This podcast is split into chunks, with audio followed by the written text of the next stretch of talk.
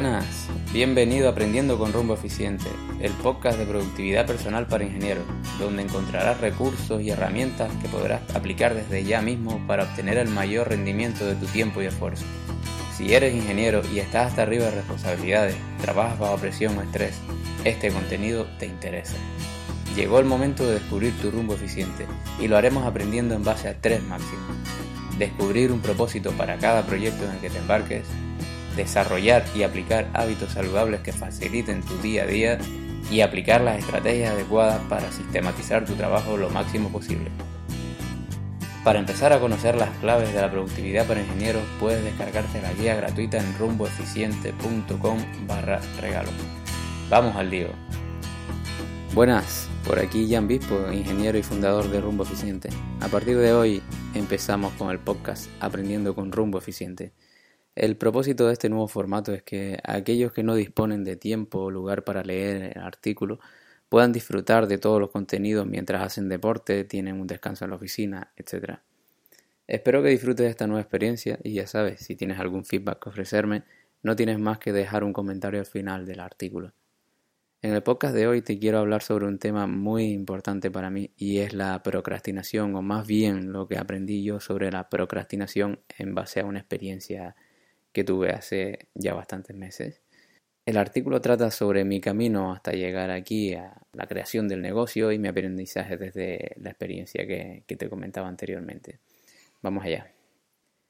Soy de los que cuando pago dinero por algo no lo valoro ni la mitad que cuando me trabajo por mí mismo las cosas. Así que, conociéndome, cuando decidí crear mi propio negocio online, aposté fuerte por la formación y descarté delegar muchas tareas porque disponía del tiempo y energía necesaria para dedicarle y además con ello conseguía desafiarme.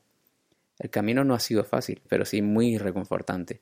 Desde que empecé en la escuela nómada digital de inteligencia viajera, sin idea alguna de negocio online, aquel 16 de octubre de 2017, hasta la creación del negocio y el lanzamiento unos cuatro meses después, dividido en tres meses de formación y uno de diseño y desarrollo web, Cuatro meses en los que aprendí que siempre se puede exprimir un poco más tus capacidades, eso sí, siempre luchando por mantener ciertos hábitos saludables para no quemarte y perder todo el camino andado.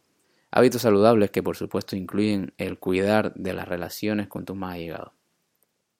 Este post es para ti si has pensado que podrías estar trabajando en ese gran proyecto, memoria, obra, mientras dedicabas tiempo a tu familia o amigos, o mientras te dedicabas tiempo a ti mismo o a ti misma. Hace tiempo ya escuché por primera vez una palabra que no conocía, procrastinar. La Real Academia de la Lengua Española la define como diferir o aplazar. Esta definición para mí se queda un poco corta y más adelante te diré por qué. Después de buscarla en el diccionario y sacar mis conclusiones sobre su significado, simplemente me obsesioné con la palabra. Pensaba que prácticamente cualquier cosa que estuviera haciendo que no fuera dedicarle tiempo a dar pasos en dirección hacia mi objetivo de negocio era estar procrastinando. Solo me permitía el lujo de olvidarme del trabajo cuando dedicaba tiempo a mi familia, amigos o al cuidado de mí mismo. Tengo un propósito, un objetivo claro a medio largo plazo, dividido en proyectos y marco mis planes de acción cada año, mes, semanas, día, con microobjetivos, proyectos y tareas a conseguir para hacer más llevadero el camino. Vamos, lo que viene siendo el ABC de la organización personal. Llevo un control casi milimétrico del tiempo del que dispongo para invertir en mi negocio y saber cómo puedo sacarle el máximo partido. A tal punto he llegado a exprimir mis días que hasta me he quitado horas de calidad de sueño, lo cual no te recomiendo en absoluto. Lo que sucede es que a veces lo que está planificado, por mucho que te esfuerces, no se puede conseguir. Por cualquier razón, un proyecto que se enreda cuando parecía que ya teníamos las memorias terminadas y te lleva más tiempo del necesario, alguna urgencia familiar como cuando el pequeño de la casa se te enferma, justo esos días que ibas a dedicar a tope a preparar esa oferta, etc. Esto normalmente hace que lo que estaba planificado en el calendario de trabajo para hoy tenga que retrasarse para mañana u otro día, y con ello la consecución de tu objetivo. Quizás seas de los que ha aprendido a renegociar conscientemente sus objetivos, o quizás esta situación pueda ir minando tu moral y haciendo que cada momento que no le dediques a tu gran proyecto te parezca una pérdida de tiempo. Todo lo que te describo en, estas palabras anteriores, para mí tuvo su punto álgido el día 1 de enero del 2018.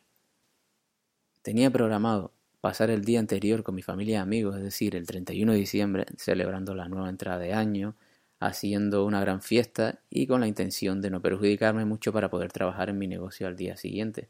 Recuerda que estaba justo en medio de la creación del negocio, es decir, cuando estás a tope. Exactamente mi agenda de trabajo para ese día era crear la página del aviso legal de la web, la página de límite de responsabilidad, algunas otras cosillas y hacerle una reconstrucción al, email, a mi organización de email. Pues eran las 23:48 de ese 1 de enero y no había completado ninguna de las grandes tareas que tenía programadas. ¿Y sabes qué? No, no me sentía culpable. Todo lo contrario, me sentía más feliz que nunca. Y tú dirás, este tío se ha vuelto loco, ¿no? Me lleva contando la milonga de la organización y planificación milimétrica y su presión con no procrastinar y ahora me dice que le da igual haber perdido un día entero de trabajo. Pues no, no me he vuelto loco, ni me da igual y te cuento por qué.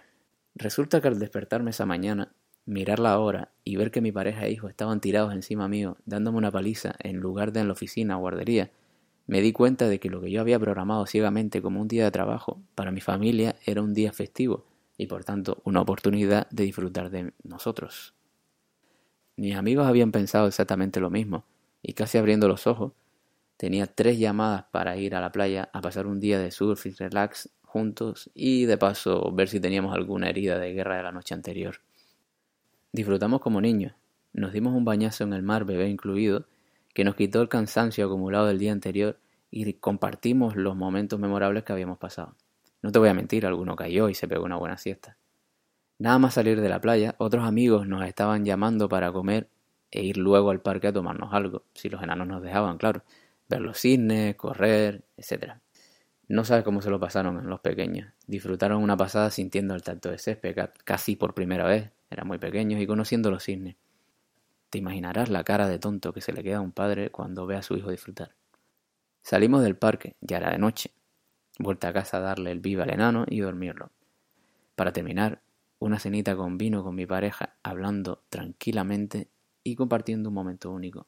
¿Qué más se puede pedir, no? Pues este fue el día y te cuento lo que aprendí de él. Cada día hago un análisis y revisión de mis planes de acción y microobjetivos conseguidos y no conseguidos para posteriormente reprogramar todo lo necesario lo más acorde posible al tiempo del que dispongo. En este análisis detecto en qué he podido invertir mal mi tiempo para ponerle remedio y así ser más productivo al día siguiente. La idea es obtener el máximo beneficio de cada tarea que realizo por inversión de energía dedicada a la misma. Una fórmula sencilla, vamos. En resumen, una vez hecho mi análisis de aquel día y revisada la no consecución de mis objetivos, llegué a la conclusión de que ese día había sido simplemente un éxito. Entonces tú dirás, ¿por qué? Pues te explico. Al proyectar mi negocio establecí un propósito, pero también tenía un sueño. Lo primero me guía hacia mi objetivo y lo segundo es lo que me da la energía necesaria para llegar a este. Mi propósito es ayudar a ingenieros a ser más productivos en su día a día para que puedan sacar el máximo partido de cada proyecto en que se embarquen.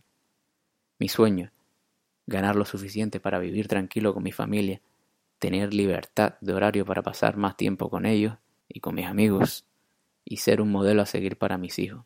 Además, también quiero aportar valor al mundo.